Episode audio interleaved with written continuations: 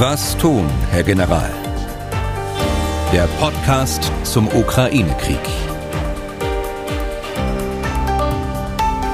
Dazu herzlich willkommen. Ich bin Tim Deisinger, Redakteur und Moderator bei MDR Aktuell. Wir sprechen in diesem Podcast über die aktuellen Entwicklungen rund um den Ukraine-Krieg und zwar mit Ex-General Erhard Bühler. Tag, Herr Bühler. Danke, Deisinger. Schön, dass Sie wieder da sind.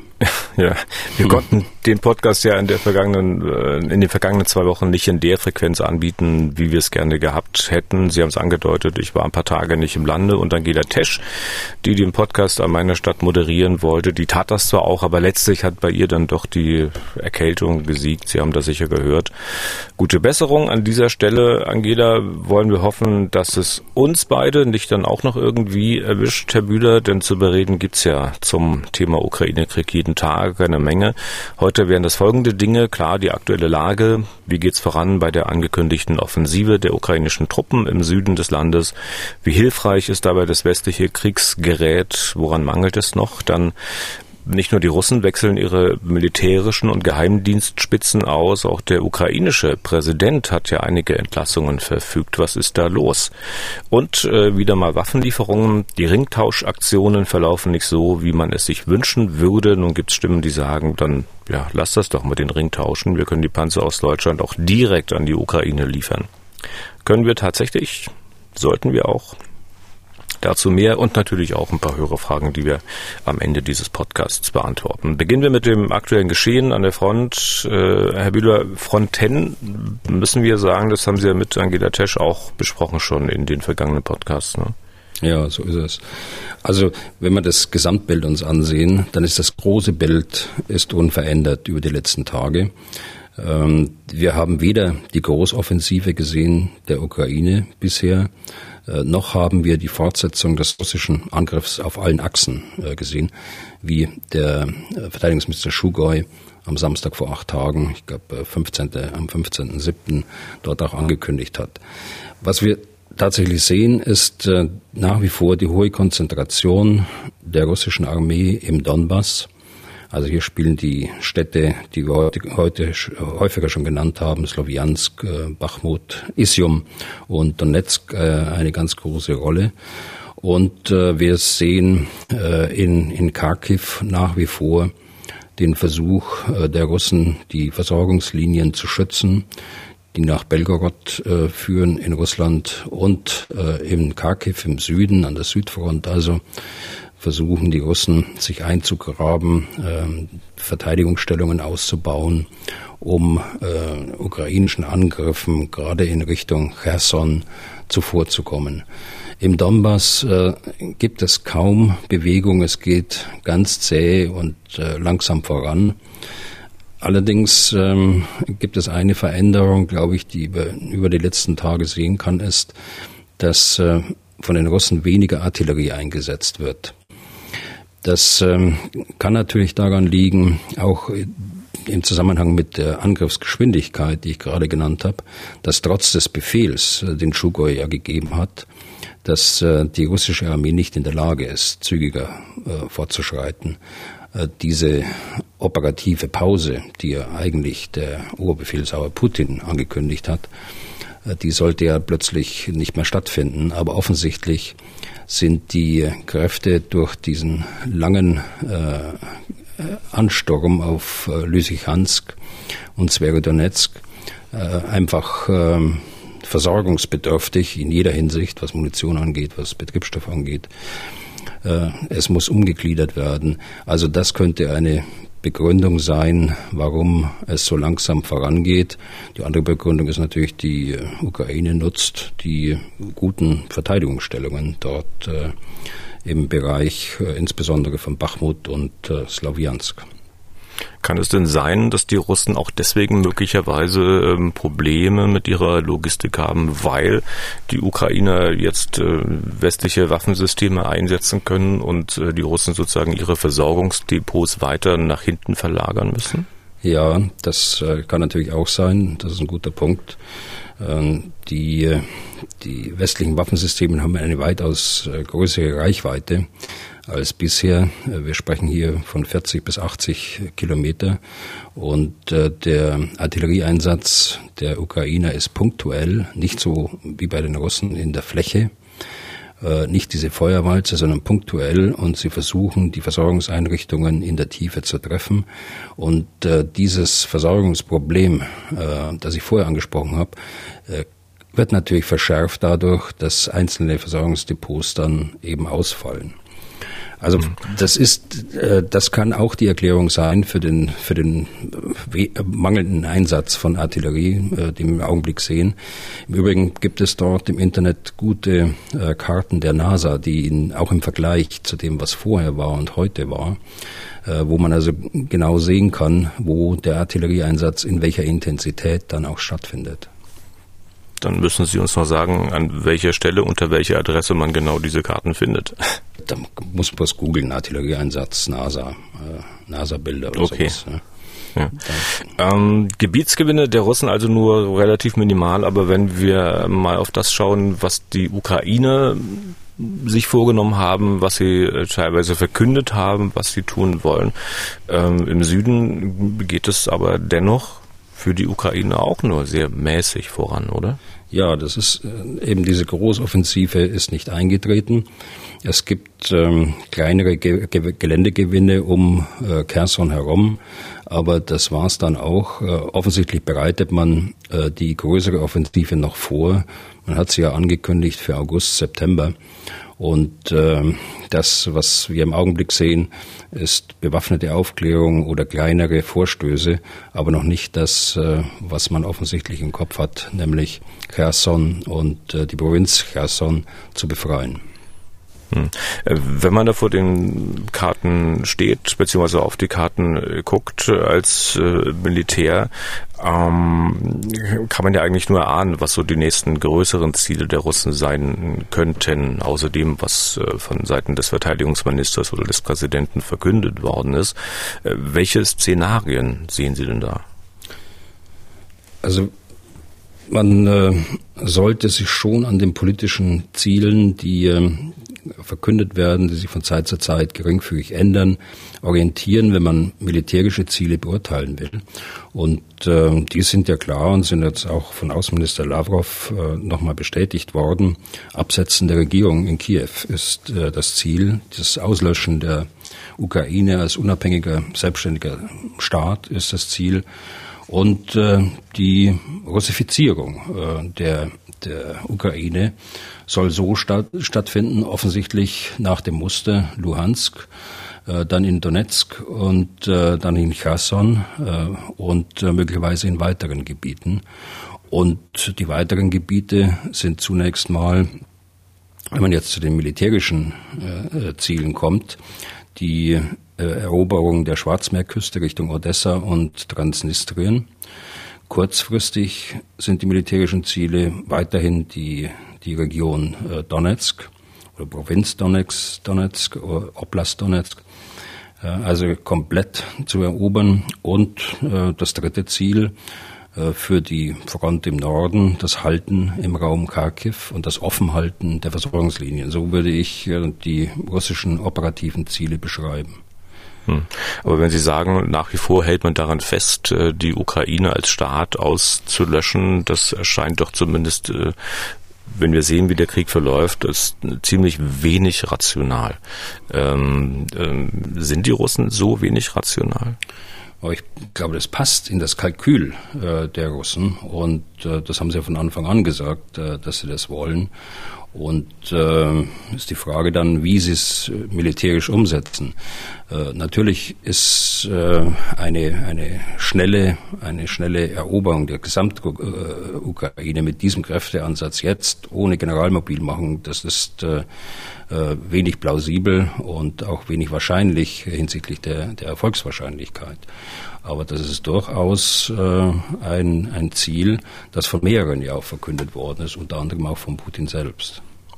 Hm. Aber entscheidend ist, glaube ich, wenn man jetzt diese Ziele anschaut, äh, das war auch die Frage an mich gerade, ähm, was ist die Reaktion der, der Ukraine darauf? Also für die ukrainische Armee würde ich dann äh, definieren, die die Aufgabe, den Donbass weiter zu verteidigen, und zwar nicht statisch, äh, sondern beweglich zu verteidigen, gegebenenfalls auch Raum aufzugeben, was offensichtlich auch in den letzten Tagen in geringem, geringem Umfang auch passiert ist, einfach um Kräfte zu sparen, um auszuweichen, ähm, um weiterhin logistische Einrichtungen zu bekämpfen aus der Tiefe. Und äh, im Norden in Kharkiv die die Versorgungslinien weiter zu bedrohen, alleine durch, Betrennt, durch, durch Präsenz äh, der Truppe, aber auch durch Gefechtshandlungen äh, die russischen Truppenteile zu binden, zu stören und äh, gegebenenfalls die Versorgungslinien, wenn sich die Gelegenheit ergibt, äh, danach zu brechen. Und äh, im, mhm. im, beim dritten äh, ist es so einfach zu sehen, wo ist der, der äh, schwächste Punkt im Süden, in Cherson, wenn ich versuche, in Cherson die, die Russen anzugreifen und äh, das Gelände und die Provinz Cherson wieder zurückzuerobern. Wo sind da die entscheidenden Schwachstellen oder günstige Stellen für mich, um äh, dort auch vorzustoßen und möglicherweise auch durchzustoßen? Hm. Nun gucken ja nicht nur Sie als erfahrener Militär solche Karten an, sondern auch ich schaue darauf. Und äh, wenn ich jetzt im Kopf habe, dass es ja sogar die Ankündigung gab, dass man Cherson bis zum September befreit haben will. Wenn ich jetzt auf diese Karten schaue, also für mich erschließt sich dieser Optimismus nicht so recht. Naja, das, das wird man sehen. Ähm, wir kennen jetzt beide die, die Angriffsvorbereitungen nicht im Detail. Natürlich, wir kennen auch die Angriffspläne nicht. Ähm, wir, glaube ich, stimmen überein, dass die, dass die Moral bei den ukrainischen Kräften dort hoch ist. Ähm, wir können auch übereinstimmen, dass äh, die westlichen Waffenlieferungen noch längst nicht da sind, äh, wo sie eigentlich sein sollten äh, zu diesem Zeitpunkt, um ihnen das ganze, die ganze Operation auch ähm, zu erleichtern. Also äh, illusorisch ist das nicht. Und äh, ich denke, das wird so auch stattfinden. Es ist die Frage eben wann und äh, an welcher Stelle Sie dann den, den Durchbruch da versuch, äh, vers hm. versuchen werden. Vielleicht können wir uns das äh, Gebiet um Cherson mal ein bisschen genauer anschauen. Also die Stadt liegt ja am Dnipro, äh, im Wesentlichen nördlich davon. Äh, wenn die Ukrainer, sagen wir mal, in Anführungszeichen nur bis zum Fluss kommen wollen, also die Stadt einnehmen, wie, wie müsste man das anstellen? Ja, da muss man sich zunächst mal das Gelände anschauen und insbesondere den Fluss Dnieper, der ja ein sehr breiter Strom ist, äh, der hier ins Schwarze Meer fließt, äh, südwestlich von Cherson. Er ist mehrere hundert Meter breit. Und äh, es gibt dort bei Cherson nur eine Brücke, die über den Strom führt. Die liegt äh, ostwärts von, von Cherson, von der Stadt Cherson selbst. Und wenn man dann weiter nach Osten, Nordosten geht, dann kommt äh, nach äh, etwa 40, 50 Kilometern erst die nächste Brücke. Es gibt zwei Brücken, also dort äh, in diesem Gebiet. Und die werden entscheidend sein für die Ukraine. Äh, sie werden versuchen, diese Brücken offen zu halten, äh, denn ihr, ihr Ziel wird ja nicht sein, nur die Stadt Cherson äh, zu befreien und das Gelände westlich oder nordwestlich des Dnieper, sondern die gesamte Provinz Cherson. Und da müssen sie auf das andere Ufer. Und deshalb brauchen sie die Brücken. Das Zweite, was ich ausschließe, ist, dass wir ein Vorgehen sehen, wie wir es äh, in den Städten im Donbass gesehen haben, äh, beim Angriff der, der russischen Armee. Äh, die ukrainische Armee wird Cherson nicht so erobern und auf keinen Fall so beschießen. Das ist ja ihre eigene Stadt.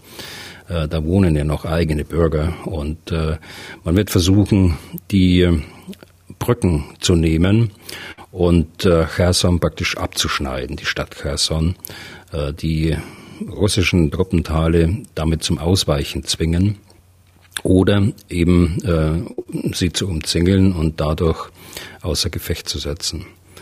Äh, weitere Möglichkeiten, wenn man jetzt weiter nach Norden geht, äh, sind fast auszuschließen, denn äh, dort erweitert sich der Dnieper durch äh, mehrere Staudämme, so dass äh, seenartige, eine seenartige Flusslandschaft dort entsteht, die zum Teil mehr als zwei, drei Kilometer breit sind und ähm, da wird es dann immer noch schwieriger. Also das äh, Gelände ist äh, herausfordernd äh, für hier in diesem Fall den taktischen Verteidiger, die russische Armee, die das, äh, den, den Fußabdruck dort erhalten will, den Brückenkopf erhalten will, aber auch äh, für den, für die äh, Gegenangreifer sozusagen, äh, die äh, versuchen werden, über den Fluss hier zu kommen. Ist denn das ein realistisches Ziel, also bei Cherson dann über den Fluss, also noch weiter nach Süden zu gehen? Man, man kann sich ja auch vorstellen, wenn die Russen, nehmen wir mal an, dort vertrieben werden, äh, die ziehen sich zurück und äh, dann ist doch naheliegend, die machen dann einfach die Brücke kaputt und dann wird es doch für die Ukrainer tausendmal schwerer, über den Fluss zu kommen. Ja, ja, sicher. Deshalb sage ich ja, die, sie werden alles dran setzen, dass sie die Brücken intakt äh, behalten, sowohl in der jetzigen Phase wie auch in der Phase des Gegenangriffs selbst. Äh, werden versuchen, dass äh, weiß nicht, ob das gelingt, äh, aber sie werden auf jeden Fall versuchen, dass die Russen ausweichen müssen, ohne diese großen Brücken zu sprengen. Und das ist schon ein erheblicher Aufwand. Äh, also das ist nicht einfach nur mit, äh, mit Beschuss von Artillerie zu leisten, sondern das sind ja massive Autobahnbrücken und äh, im Norden äh, Staudämme, äh, die hier gesprengt werden müssen. Also das ich ich äh, habe jetzt auch keine Glaskugel, Herr Deisinger, hm. äh, vor Augen. Ich kann also nur die Herausforderungen zeigen und äh, die aufzeigen und äh, die Tatsache, dass äh, die Ukrainer genauso äh, wie die Russen auf diese Brücken angewiesen sind. Kann man denn, Herr Bühler, mit den Waffen, die vom Westen geliefert worden sind und auch weiter geliefert werden, eine Offensive, also zur Rückeroberung von Cherson und möglicherweise noch weiter in Richtung Süden, kann man eine solche Offensive äh, wirklich erfolgreich führen? Äh, man kann sie äh, erfolgreich unterstützen äh, mit der weitreichenden Artillerie, die es ja gibt bereits, die amerikanischen Systeme, die französische Cäsar-Haubitze, jetzt die zehn deutschen Panzerhaubitzen und von anderen Ländern gelieferte Artilleriesysteme. Das ist das eine. Die Mehrfachraketenwerfer kommen dazu, also in die Tiefe äh, zu wirken, Versorgungseinrichtungen äh, zu zerschlagen, die, äh, die Truppe äh, vorne, also die russische Armee vorne einzuschließen. Und ähm, damit, damit haben die, die Ukrainer äh, wirksame Systeme, vielleicht noch nicht in der Anzahl, die sie brauchen und die sie sich gerne wünschen würde, würden. Und dazu kommen jetzt auch ganz neu die, die Flugabwehrpanzer Gepard, die natürlich hervorragend geeignet sind, um die russische Luftwaffe zu, zu bekämpfen und auch ähm, beim äh, Gewässerübergang, beim Übergang über die Brücken, die äh, Brückenköpfe zu schützen. Äh, auch das ist eine, eine äh, wirksame Maßnahme und ein wirksames Mittel dazu. Hm. Insgesamt aber, äh, wenn, wenn, man den Strich drunter äh, zieht, die äh, Waffensysteme, die man bräuchte, ist äh, auch Kampfpanzer, auch Schützenpanzer. Die sind äh, nicht mehr in ausreichender Anzahl verfügbar in der Ukraine. Und hier kommt es jetzt darauf an, dass man auch hier mal äh, Fortschritte sieht äh, und äh, Waffensysteme, die dringend gebraucht werden, nicht zurückhält. Da höre ich eine leise Kritik an äh, dem raus, was da hier in Deutschland passiert. Das ist keine leise Kritik, sondern das sage ich ja schon seit Wochen, äh, dass es schwer verständlich ist. Zumindest kenne ich keinen Grund, äh, warum äh, Waffensysteme, die in der Industrie verfügbar sind, also wir sprechen jetzt von Leopard 2, wir sprechen von Schützenpanzern Marder, warum die nicht an die Ukraine geliefert werden.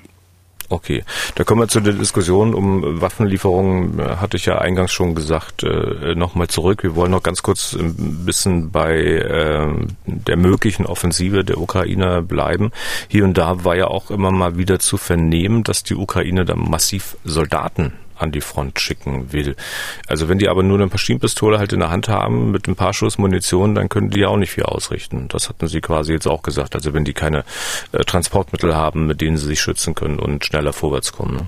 Ja, so ist es. Also als Sie nicht da waren, da war ja die Rede von, von einer Million Soldaten. Äh, mhm. Aber das ist natürlich äh, ja, illusorisch. Äh, man kann auch in solchen Räumen keine Millionen Soldaten zusammenziehen, wenn man sie hätte. Äh, die Ukraine hat ja insgesamt äh, gerade mal äh, unterhalb von einer Million. Und äh, sie wird an allen Fronten gebraucht, die wir vorhin beschrieben haben. Und sie können unmöglich in einem Raum hier konzentriert werden. Zusätzlich sind sie landesweit auch eingesetzt zum Schutz. Also das besprechen jetzt vom Territorial her. Das war eine Aussage, die aus dem politischen Bereich dort kam und äh, ich glaube mittlerweile auch schon richtig gestellt worden ist. Hm. Und man müsste ja eine Million Soldaten auch äh, rein essenstechnisch auch mal versorgen. Das wäre sicherlich auch eine, eine sehr große logistische Aufgabe. Alles in allem, Herr Bühler, wie bewerten Sie denn die Chancen für eine erfolgreiche Offensive der Ukraine da im Süden des Landes? Ich will mal kurz äh, ganz bewusst Professor Sönke Neitzel anführen, der Militärhistoriker, der hat sich ja sehr skeptisch geäußert. Mit meinen Worten gesagt, meint er, eigentlich fehlt der Ukraine alles für eine solche Offensive.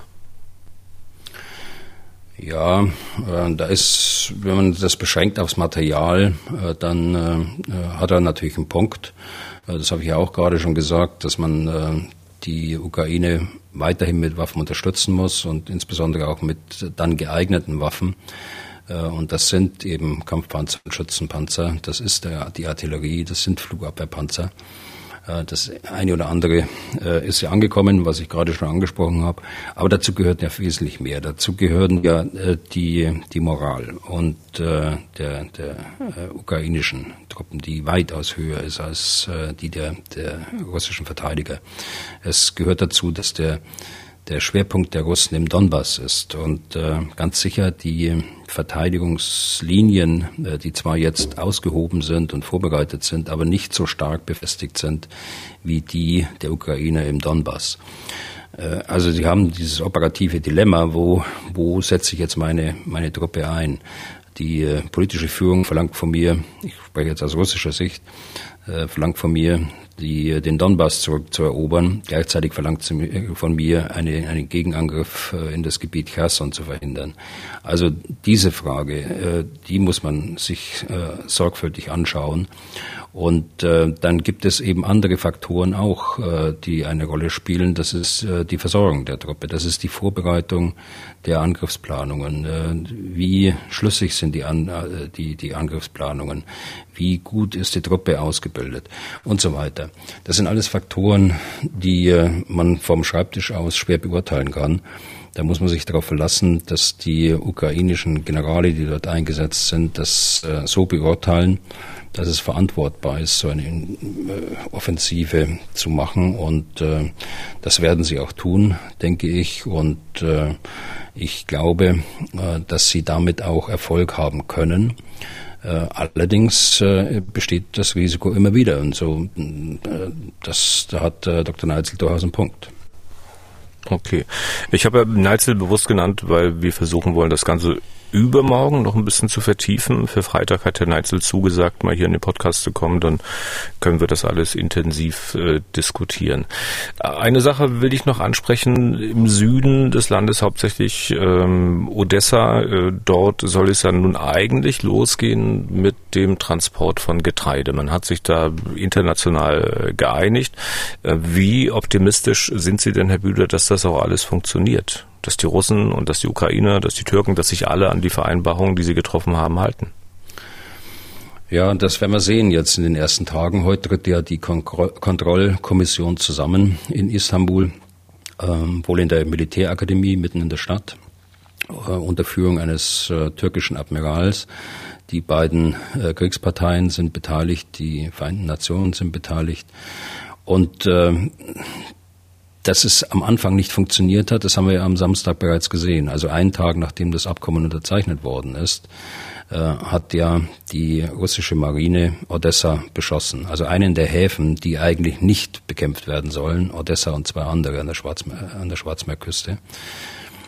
Wenn man sich das äh, anschaut, äh, auch die Bilder aus dem Angriff, äh, scheint man hier ein, ein militärisches Ziel getroffen zu haben.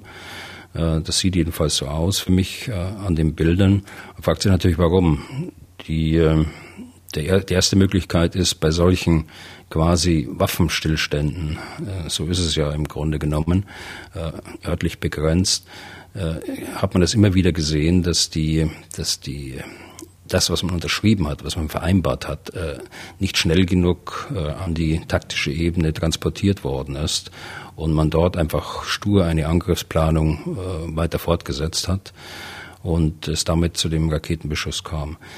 Das ist eine Möglichkeit, aber ich würde sie für mich verwerfen. Ich würde eher zu der zweiten äh, Variante tendieren, dass es einfach Absicht war. Das gehört zum Kalkül und wir sehen es ja bei der Gasdiskussion selbst. Äh, einmal Gas äh, abschneiden, dann wieder Gas liefern, äh, Gasstopp, dann 40 Prozent, 20 Prozent, dann über die Slowakei jetzt ganz neu. Also diese Eskalation, Deeskalation, um die Unsicherheit zu erhalten. Die sehen wir hier auch, glaube ich, in diesem Bereich, dass man einfach gesagt hat, gut, wir haben ein Abkommen abgeschlossen, um den Getreideexport zu ähm, ermöglichen. Auf der anderen Seite ähm, hat man ein Militär, offensichtlich ein militärisches Ziel bekämpft und, äh, und hat äh, billigend in Kauf genommen, äh, dass man Teile der Hafenanlagen eben auch äh, äh, beschossen hat. Vielleicht ergänzend, vielleicht äh, für die erste Variante, auch wenn ich mir jetzt für die zweite festgelegt habe, äh, ist, spricht allerdings auch, dass man zunächst das ganz geleugnet hat aus Moskau und dass es überhaupt ein russischer Angriff war. Und erst Stunden später oder am nächsten Sonntag, am, Stunden später, hat man dann zugegeben, dass es tatsächlich ein russischer Angriff war. Okay. Dann kommen wir mal zum nächsten Thema. Es gab in den vergangenen Tagen auf Seiten der Ukraine Meldungen, die auch haben aufhorchen lassen. Präsident Zelensky hat eine Reihe von Geheimdienstlern, auch den Befehlshaber der Armee in der Ostukraine von ihren Funktionen entbunden. Und man hört da vielleicht auch deshalb genauer hin, weil man das ja aus den vergangenen Wochen von den Russen kennt. Man ist ungehalten, ist nicht zufrieden mit den militärischen Erfolgen, ersetzt deswegen die militärischen Befehlshaber. Sind das auch die Gründe auf ukrainischer Seite? Also bei, bei auf der russischen Seite war es ja so, äh, und äh, das ist ja auch öffentlich gemacht worden. Die Leute sind abgelöst worden äh, und äh, aus der Truppe entfernt worden. Dvornikow hat man persönliche Vorwürfe auch gemacht, äh, auch öffentlich. Und äh, insofern ist das jetzt eine andere Sache. Die, die Ablösung dieses Zwei-Sterne-Generals, äh, der im Donbass offensichtlich Verantwortung trug, äh, ist, das sind ja keine Gründe genannt worden. Äh, man muss wissen, der ist seit über zwei Jahren jetzt hier eingesetzt. Der Krieg läuft ja seit 2014 im Donbass und äh, hat hier seine Truppe geführt. Also es kann sich um eine ganz reguläre ähm, Ablösung oder eine neue Verwendung für den General da gehandelt haben. Das muss nicht unbedingt sein, dass man damit äh, unzufrieden war. Äh, es sei denn, man wird das in den nächsten äh, Tagen noch mal hören aus Kiew, was tatsächlich der Grund war. Hm. Aber es kann sein, dass man unzufrieden ist. Oder würden Sie das anhand der Lage ausschließen? Naja, also äh, zufrieden kann man äh, dann nie sein, wenn man, wenn, wenn die Infrastruktur zerstört wird und äh, wenn die, wenn äh, Teile des Territoriums aufgegeben werden müssen. Äh, natürlich ist da keiner zufrieden. Es ist nur die Frage, ob das auch dann persönliche Schuld ist dieses Mannes. Es gibt viele äh, Faktoren, die na, da eine Rolle gespielt haben. Wenn einer zweieinhalb Jahre da Verantwortung getragen hab, hat, dann ist es auch Zeit, äh, ihn möglicherweise rauszulösen. Ähm, und äh, man hat andere Verwendungen für ihn. Das äh, kann natürlich auch der, der, Fall sein. Also ich will da gar nicht spekulieren. Äh, ich weiß es schlichtweg, will äh, nur hinweisen darauf, dass bei, in, auf der russischen Seite, weil sie einen Vergleich gemacht haben, da haben wir eindeutige Positionierungen und äh, wir wissen, dass sie, dass sie weg sind. Und hier in diesem Fall ist er wegversetzt worden, äh, ohne Angabe von Gründen. vielleicht kommt es später nochmal. Hm. Gibt es denn äh, Beispiele dafür, jetzt völlig unabhängig davon, ob das nun die Russen, die Ukraine oder sonst wer äh, ist, ähm, sind, ähm, gibt es denn Beispiele dafür, dass man da irgendwo mal einen, einen hochrangigen Kommandeur ausgewechselt hat und am nächsten Tag war da möglicherweise die Truppe wie ausgewechselt, war da motiviert, kon konnte besser zielen oder ähnliches? Also Beispiele sind wir jetzt gerade nicht bewusst, da müsste ich ein bisschen nachdenken drüber. So aus der eigenen Erfahrung äh, als äh, in meinen Führungsverwendungen, wenn ich mal meine äh, Brigadekommandeure, Bataillonskommandeure, Kompaniechefs äh, so anschaue, äh, da äh, kommt, kam das schon manchmal vor, dass äh, eine, eine Verwendungsentscheidung auch positiv auf einen Verband gewirkt hat. Nicht ein, innerhalb eines Tages, sondern äh, eher auf längere Sicht. Aber man darf das nicht überhöhen, glaube ich, äh, diesen, diesen Punkt. Eine militärische Operation ist immer eine Gemeinschaftsleistung und der Neue wird auch getragen von dem System, das sein Vorgänger entwickelt hat und und trainiert hat und äh, getragen von der Moral, die er aufgehalten, äh, auf, äh, aufgebaut hat äh, über, über seine Verwendungszeit. Also deshalb, äh, das nur an einem Mann festzumachen, äh, das äh, wäre falsch, das wäre würde vernachlässigen, dass es eine Gemeinschaftsleistung ist und es auch sein muss. Hm. Aber das, was Sie gerade gesagt haben, das ähm, heißt ja dann im Umkehrschluss eigentlich aus, auch, dass so eine Ablösung, so eine Ersetzung auch ziemliche Unwägbarkeiten mit sich bringen kann. Das heißt, wenn Einheiten, Truppenteile im Laufe der Zeit zusammenwachsen, wenn sie sich kennen, äh, das haben dann vielleicht in diesen Konstellationen schon geübt und dann kommt dann ein neuer, das kann auch schlecht für die Truppe sein, oder? Ja, natürlich kann es, äh, kann es im Einzelfall schlecht sein, aber äh, ich denke, die, die Hauptaufgabe eines, eines Kommandeurs ist schon zu Friedenszeiten, dass er das System insgesamt, wir reden ja hier von, von Tausenden von Soldaten, wir reden nicht von einem Schiff mit einer Besatzung, sondern wir reden jetzt von Landstreitkräften. Eine Brigade hat 5000 äh, Leute und die müssen so zusammenarbeiten, dass das gesamte System und äh, die, die äh, unterschiedlichsten Waffensysteme zu, so zusammenwirken, dass es eine einheitliche äh, äh, eine einheitliche Planung dort auch zum Ausdruck kommt und eine, dadurch auch eine einheitliche Wirkung äh, erzeugt wird. Sonst sehen wir solche Bilder, die wir um Kiew am Anfang des Krieges gesehen haben, mit äh, einzelnen Einheiten, die gar nicht wussten, was sie tun und äh, auch nicht unterstützt waren mit dem, was sie brauchen. Okay. Dann äh, springen wir zum nächsten Thema. Wieder mal Waffenlieferungen an die Ukraine. Die Bundesregierung hat mehreren Ringtauschen zugestimmt, haben wir auch schon öfter darüber gesprochen, kurz und knapp gesagt. Ein anderes Land liefert den Ukrainern beispielsweise T-72, das sind halt Panzer, die die Ukrainer kennen. Und Deutschland liefert dann wiederum an dieses Land Ersatz Panzer, Leopard zum Beispiel. Nun scheint das aber alles nicht so wie geplant zu funktionieren. Oder, Herr Bühler, gibt es irgendwie einen Ringtausch, der reibungslos läuft nach Ihrer Kenntnis und mit dem alle beteiligten Partner zufrieden sind? Auch hier überlege ich gerade, äh, es gibt einen, äh, da läuft es vorzüglich. Äh, das ist zwar nicht der, so ein Ringtausch, wie Sie es gerade beschrieben haben, dass dort nur Material kommt, sondern es kam hier Material und Personal und das Ganze einsatzfähig. Was ich meine, ist die Slowakei. Die Slowakei hat ähm, ihr Luftabwehrsystem S-300, ein sowjetisch-russisches äh, System, das die Ukraine auch nutzt, oder ehemals sowjetisch-russisch, äh, äh, an die Ukraine abgegeben und äh, hat dafür äh, von der, von der NATO die Zusage äh, bekommen, dass die Luftabwehr des, oder die Sicherung des Luftraums insgesamt und dann auch die Abwehr von Raketen, von Flugzeugen von, der, von NATO-Verbänden übernommen wird. Und das hat Deutschland gemacht, äh, hat Deutschland übernommen.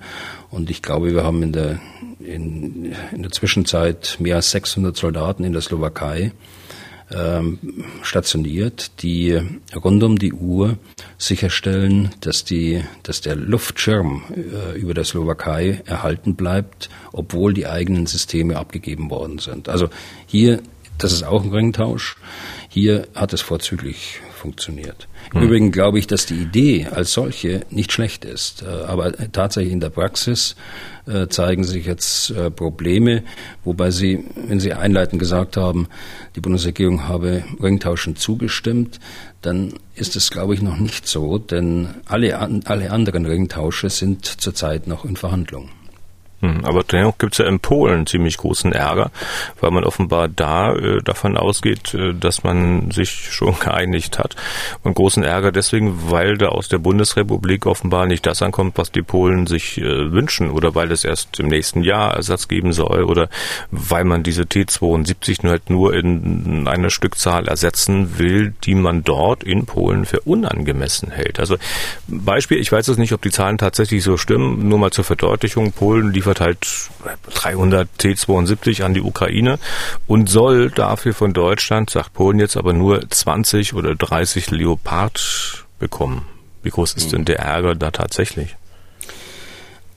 Also ein Ringtausch äh, würde ich vorher noch mit einem Satz erwähnen und das ist der, der Ringtausch äh, mit, äh, mit der Tschechischen Republik. Äh, dort scheint es so zu sein, dass das laufen wird. Da sprechen wir allerdings über eine kleinere Anzahl von Panzern und damit auch eine kleinere Anzahl von westlichen Systemen, die diese T-72 ersetzen sollen. Äh, zu Polen. Ähm, Herr Deisinger, Sie erinnern sich, äh, ich glaube, es war Ende Mai, da saßen wir im Podcast und ich war in Warschau über drei Wochen und habe die erste Welle dieser Empörung, die insbesondere bei der äh, etwas äh, nationalpopulistischen äh, Partei, Regierungspartei in Polen hm. äh, dort vorgebracht worden ist. Und haben ich festgestellt, dass das bei den Militärs gar nicht so ist, dass die gar nicht so empört sind, wenn ich mich recht entsinne. Ne? Also der, der Punkt ist der, wenn, wenn erwartet wird, die, dass die, die Bundeswehr Panzer aus dem eigenen Bestand abgibt, dann ist das so. Äh, und diese Differenzierung äh, wird von, von politischen äh, Vertretern dort in Polen, von Teilen des politischen Systems eben einfach postuliert, also die Erwartungshaltung. Nun ich schließe nicht aus, dass in vielen Gesprächen irgendjemand eine Erwartungshaltung äh, geschürt hat äh, oder irgendwas äh, zugesagt hat oder irgendwas gesagt hat, was dann als Zusage gewertet worden ist von den Gesprächspartnern.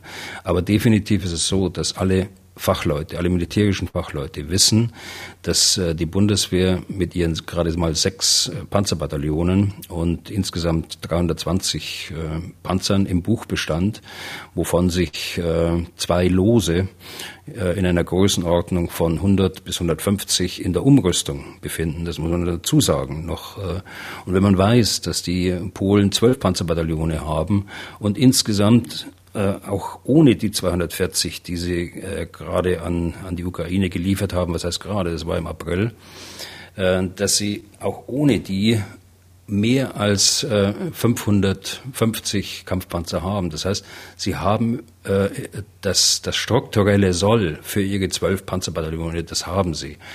Äh, es ist nicht so, dass da Lücken in der Panzerflotte äh, geschlagen worden sind, wie dort behauptet worden ist, und dass in Deutschland die Panzerarmeen rumstehen. Äh, das Zitat habe ich in Erinnerung.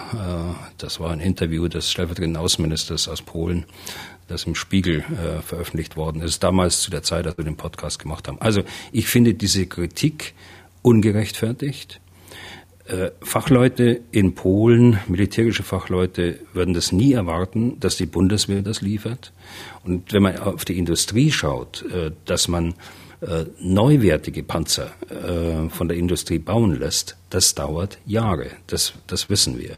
Und es kommt eins dazu, es wird auch verschwiegen äh, auf polnischer Seite von diesen Vertretern, dass äh, nicht nur, dass sie 560 bereits heute haben, sondern dass sie bereits vor den, der, der aktuellen Diskussion, vor der Diskussion im April, bereits 250 Abrahams zugesagt bekommen haben von den Amerikanern, zum Teil ältere, eingelagerte und zum Teil neuwertige, von denen jetzt die ersten, also der älteren, jetzt bereits in Polen ankommen. Das heißt, sie haben schon diesen Ersatz geordert, bevor der angesprochene Außenminister jetzt die Tage gesagt hat, sie müssten sich jetzt an andere Nationen wenden, um da Ersatz zu kriegen. Das war schon klar. Und äh, einen letzten Punkt dazu, gerade lese ich, dass sie auch in Südkorea äh, neue Kampfpanzer bestellt haben, den äh, K2-Panzer. Man muss wissen, und äh, auch das wird nicht transportiert, äh, man muss wissen, dass die äh, polnische Armee aufgestockt werden soll auf 1500 in Zukunft. Es waren jetzt ein bisschen viele Zahlen, aber unterm Strich halte ich diese Kritik für nicht gerechtfertigt und auch nicht für geeignet, Ringtausche grundsätzlich in Frage zu stellen. Hm bleibt, wenn ich das jetzt recht höre, von Ihnen, äh, von der Kritik eigentlich nichts weiter übrig als äh, Deutschland-Bashing, oder? Ja, das, äh, ja, das kann man eigentlich auch erklären von der, wenn man auf die polnische innenpolitische äh, Situation schaut. die stehen ja auch vor Wahlen im nächsten Jahr und äh, viele aus dieser angesprochenen Partei, äh, die ja noch äh, Regierungspartei ist, gefällt sich ja daran, äh, dass sie Kritik an Deutschland übt. Und äh, so ein junger, ehrgeiziger Politiker, der macht das natürlich. So, jetzt war ich sehr offen in meiner Kritik, äh, aber das meine ich auch so, weil es keine sachliche Begründung gibt.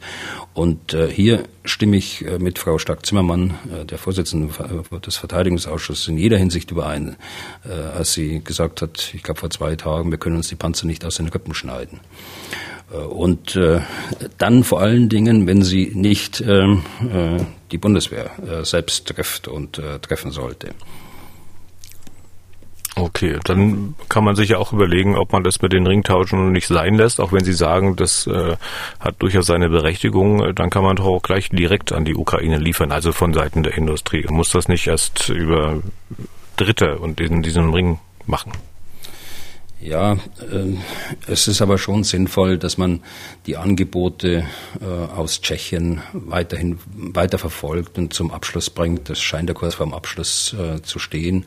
Dass man auch Slowenien abschließt. Die haben ja auch noch einige T-72 aus jugoslawischen Zeiten dort rumstehen. Und andere Länder sind auch noch betroffen. Also ich würde das, was, was jetzt sich noch anbietet, versuch, weiter versuchen äh, und diese T-72 an die Ukraine zu geben. Äh, allerdings müssen auch alle, die an diesem Verhandlungsprozess teilnehmen, das ist ja nicht nur die Bundesregierung, sondern es ja auch, sind ja auch zwei andere Staaten, nämlich die Ukraine und der abgebende Staat und es ist die Industrie und es sind eine Vielzahl von Fragen, die hier beleuchtet werden müssen und nicht nur beleuchtet, sondern entschieden werden müssen, was Munition angeht, die Logistik angeht und so weiter und so fort. Also das ist alles nicht trivial äh, und deshalb dauert es auch so lange. Aber grundsätzlich halte ich äh, diese Idee gerade für die Anfangszeit für richtig. Aber hm. wenn ich tatsächlich bei der Industrie bei uns in Deutschland Panzer habe, äh, die äh, zum Teil jetzt auch schon modernisiert worden sind, dann meine ich, äh, sollte die Politik auch entscheiden, auch diese Panzer abzugeben. Es kommt ja bereits äh, Druck auf durch, durch Spanien, die äh, auch Leopard 2 äh, abgeben wollen an die Ukraine. Äh, da wird es ja auch äh, zur Entscheidung kommen müssen, stimmt Deutschland zu. Denn das waren ehemals deutsche Panzer, also muss die Bundesregierung die Exportgenehmigung für Spanien erteilen. Haben Sie denn eine Erklärung, äh, warum das bislang nicht geschieht? Ich meine, dieses Zustimmen, das ist doch vereinfacht gesagt einfach nur eine Unterschrift. Ja, äh, es ist schwierig und wenn Sie das über die letzten Wochen und Monaten verfolgen, da gab es ja durchaus unterschiedlichste Aussagen dazu. Da gab es die Aussage, dass es angeblich eine NATO-Vereinbarung gäbe, keine westlichen Kampfpanzer und Schützenpanzer nach, nach äh, in die Ukraine zu liefern letztlich hat sich dann herausgestellt, es gab keinen NATO-Beschluss. Es gibt auf der anderen Seite aber eine ähm, auch zögerliche Haltung äh, unseres US-Partners in dieser Hinsicht, obwohl die Hunderte, wenn nicht Tausende, noch im Depot stehen haben, die also nicht in der aktiven Nutzen, Nutzung sind. Äh, auch die sind zurückhaltend. Äh, das könnte eine Erklärung sein, dass man sich hier mit den Amerikanern abstimmen will und das könnte sein. Äh, das ist die einzige Erklärung, die ich habe, dass man äh, dort das im Schulterschluss äh, mit dem amerikanischen Partner hm. entscheiden will und dann auch durchführen will. Aber einen militärischen Grund sehe ich da nicht. Ja, aber diese Zurückhaltung, das kann man ja möglicherweise nachvollziehen, wenn man immer wieder gehört hat, naja, wir dürfen eine Kriegspartei werden. Äh, jetzt hört man dieses Argument schon einige Zeit nicht mehr. Ist dieses Beharren möglicherweise auf diesem Argument, also die NATO darf da nicht Kriegspartei werden, nicht eigentlich längst schon, ich sag mal, sinnlos? Also das, was da mittlerweile an westlichen Waffen, die nach Kriegsbeginn geliefert worden sind, in der Ukraine ist, macht das solche Überlegungen nicht eigentlich überflüssig? Nein, äh, die der Punkt, äh, die NATO wird, darf keine Kriegspartei werden und äh, damit auch Deutschland, der ist nach wie vor gültig und das ist eine Konstante und muss auch eine Konstante bleiben. Und äh, wir müssen alles tun, damit wir das nicht riskieren, dass das passiert. Aber alleine durch die, die Lieferung von Waffen werden sie nicht zur, zur Kriegspartei. Es sei denn, aber auch dort werden sie nach, nach äh, Völkerrecht nicht Kriegspartei, es sei denn, man greift eigene Streitkräfte an äh, und also packt sie an, will ich sagen, und gibt Teilfähigkeiten aus aktiven Streitkräften. das ist aber meine persönliche Auffassung. Da wäre ich tatsächlich vorsichtig. Äh, aber bei, äh, bei Waffen aus der Industrie äh, spielt es ja keine Rolle, ob, ob das ein Gepard ist und der Gepard kommt aus der Industrie, ob das ähm, eine, eine Panzerfaust ist oder ob das Panzerabwehrraketen sind. Da spielt der, der Unterschied für mich keine Rolle. Das ist eher ein symbolischer hm. Unterschied dann. Wenn Sie sagen, man will sich möglicherweise, vermuten Sie, mit den Amerikanern abstimmen, äh, was die Lieferung solcher Gerätschaften betrifft, und es dauert deswegen so lange und die Amerikaner seien auch zurückhaltend, äh, mir erklärt sich dann noch nicht, warum die auch die Amerikaner zurückhaltend sind. Ja, gut, die, die Amerikaner äh, sind äh, die äh, Schutzmacht, äh, also was den Nuklearschirm angeht. Und äh, sie sind insbesondere äh, vorsichtig, dass sie mit der anderen Nuklearmacht auf der anderen Seite äh, dort nicht in irgendeine Situation kommen, wo es äh, Eskalationspotenzial gibt. Das ist verständlich, äh, aber auch hier ist ein Stück weit Symbolik mit drin, denn sie liefern ja auf der, auf der anderen Seite die enorm effizienten äh, Artilleriesysteme, Mehrfachraketenwerfer, die großen Schaden an, anrichten. Putin meint ja, als die erste geliefert worden ist, das wird auf dem Gefechtfeld keinen Unterschied machen. Doch, es macht einen Unterschied und äh, das sieht man ja gerade. Okay, dann kommen wir zu Hörerfragen und beginnen mal mit dieser hier. Mein Name ist Wolfgang Schmidt. Ich komme aus Bienstedt. Das liegt in der Nähe von Erfurt. Meine Frage, wenn man das Kriegsgeschehen verfolgt, hat man den Eindruck, dass die Angriffe per Artillerie und Raketen überwiegend nachts erfolgt. Ist das ein falscher Eindruck oder gibt es tatsächlich Gründe, warum so viele Angriffe in der Nacht geflogen und gestartet werden. Danke. Also bei der Artillerie konnte ich das bisher nicht äh, beobachten, dass es dort äh, nur nachts diese Angriffe gab. Es ist richtig bei den Raketen, äh, die äh, in Wohngebiete geschossen worden sind, die äh, in äh, Städte geschossen worden sind da äh, ist es häufig so, dass man morgens aufwacht, die Nachrichten ansieht und äh, dann die, die äh, äh, Einschläge der, der Raketen in den, in den Hauptnachrichten dann hört. Äh, das ist eine Terrorwaffe, äh, die dort eingesetzt wird. Das haben wir auch schon häufiger gesagt. Mit dem soll der Wille der, der Bevölkerung gebrochen werden. Das äh, äh, scheint mir eindeutig zu sein. Und äh, deshalb macht man das auch nachts. Äh, aber es hat auch den Einsatz schon bei Tag gegeben. Äh, generell, was, was Landoperationen angeht, versucht man natürlich bei Nacht ähm, ich spreche also nicht über Raketen und Artillerie, versucht man bei Nacht äh, Bewegungen durchzuführen, damit sie nicht schnell aufgeklärt werden. Allerdings sind heute die Nachtsichtgeräte der, der Systeme, zumindest äh, der Panzer also, so gut, äh, dass man dort sehen kann, als ob es heller Tag wäre. Und auch in modernen Armeen und die Bundeswehr äh, wächst ja da auch auf, äh, gibt es immer mehr Nachtsichtgeräte auch für den einzelnen Soldaten, auch für die Kraftfahrer von LKWs und so weiter, ähm, sodass äh, man die Operation in der Nacht durchführt, aber trotzdem als Soldat sehen kann, aber nicht jeder äh, gegenüber wird ein Nachtsichtgerät haben. Und äh, so dass man sich dadurch in der Nacht einen Vorteil erkaufen kann.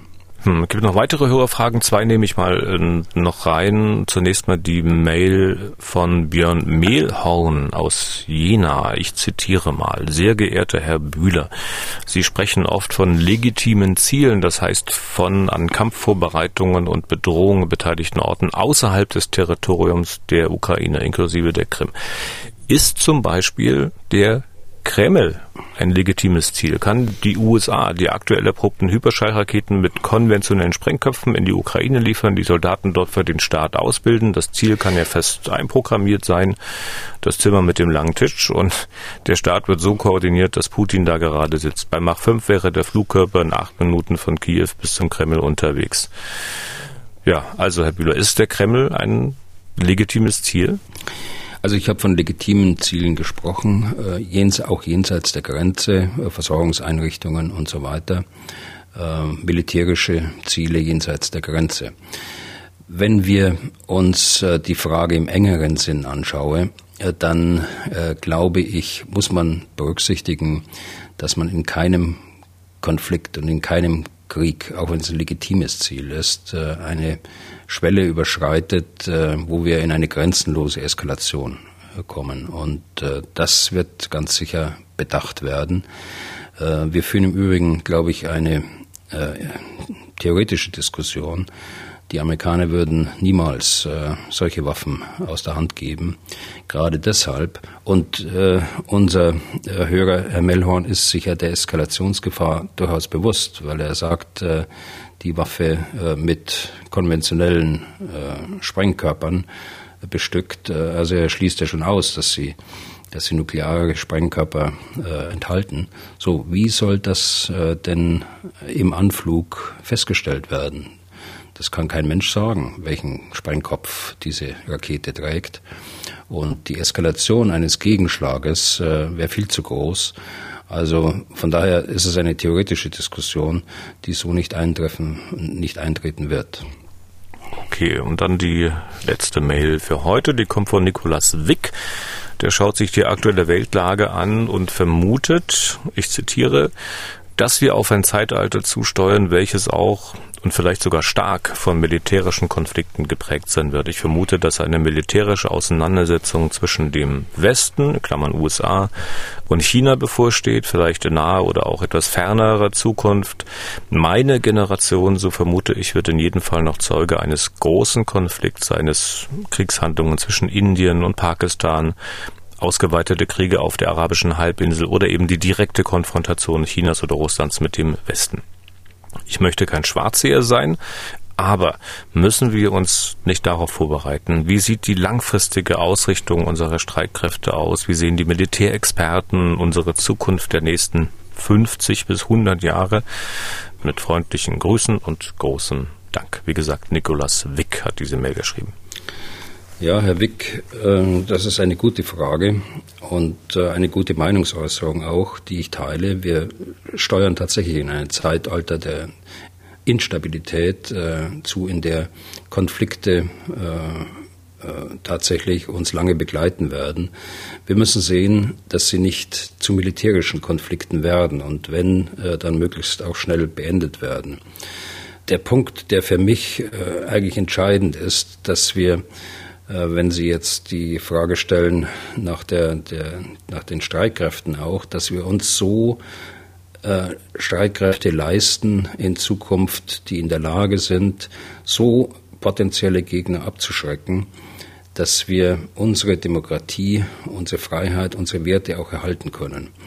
Also eine wehrhafte Demokratie darstellen.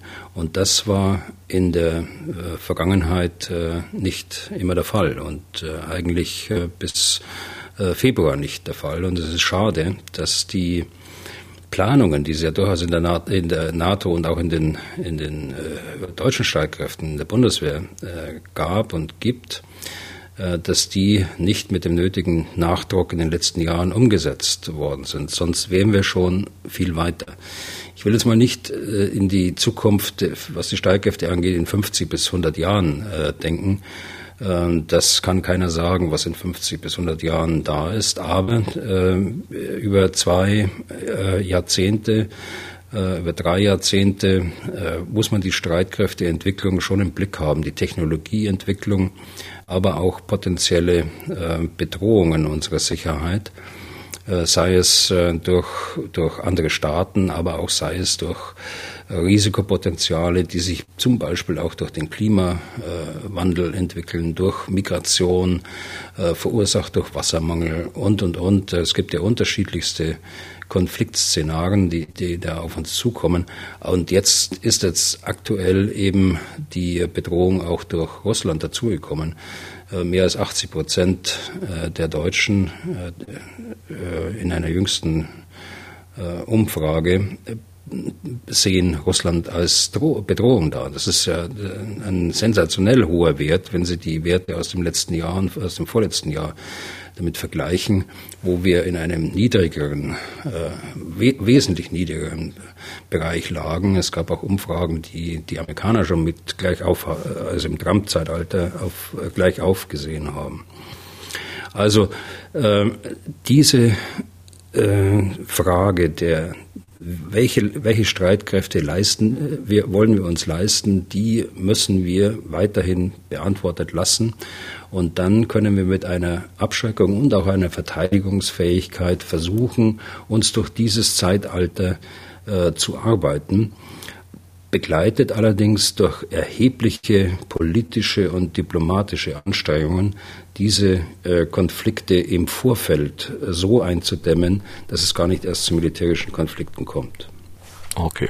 Und damit sind wir durch für heute. Nächste Ausgabe dann am Freitag. Dann haben wir, so denn alles klappt, den Militärhistoriker Professor Sönke Neitzel hier im Podcast zu Gast. Wenn Sie Fragen an Ex-General Bühler haben, äh, vielleicht auch speziell für die Diskussion mit Herrn Neitzel, dann können Sie weiter schreiben an general.mdraktuell.de. Anmerkungen und Fragen gerne auch auf unsere Mailbox 0800 637 3737. Nochmal die Nummer 0800 637 3737. 37. Was tun, Herr General, gibt es in der ARD Audiothek auf Spotify, Apple, äh, Google äh, und Amazon und überall da, wo es sonst noch Podcasts gibt. Herr Bühler, vielen Dank für heute und bis zum Freitag. Gerne, Herr Deisinger. Bis Freitag. Was tun, Herr General? Der Podcast zum Ukraine-Krieg.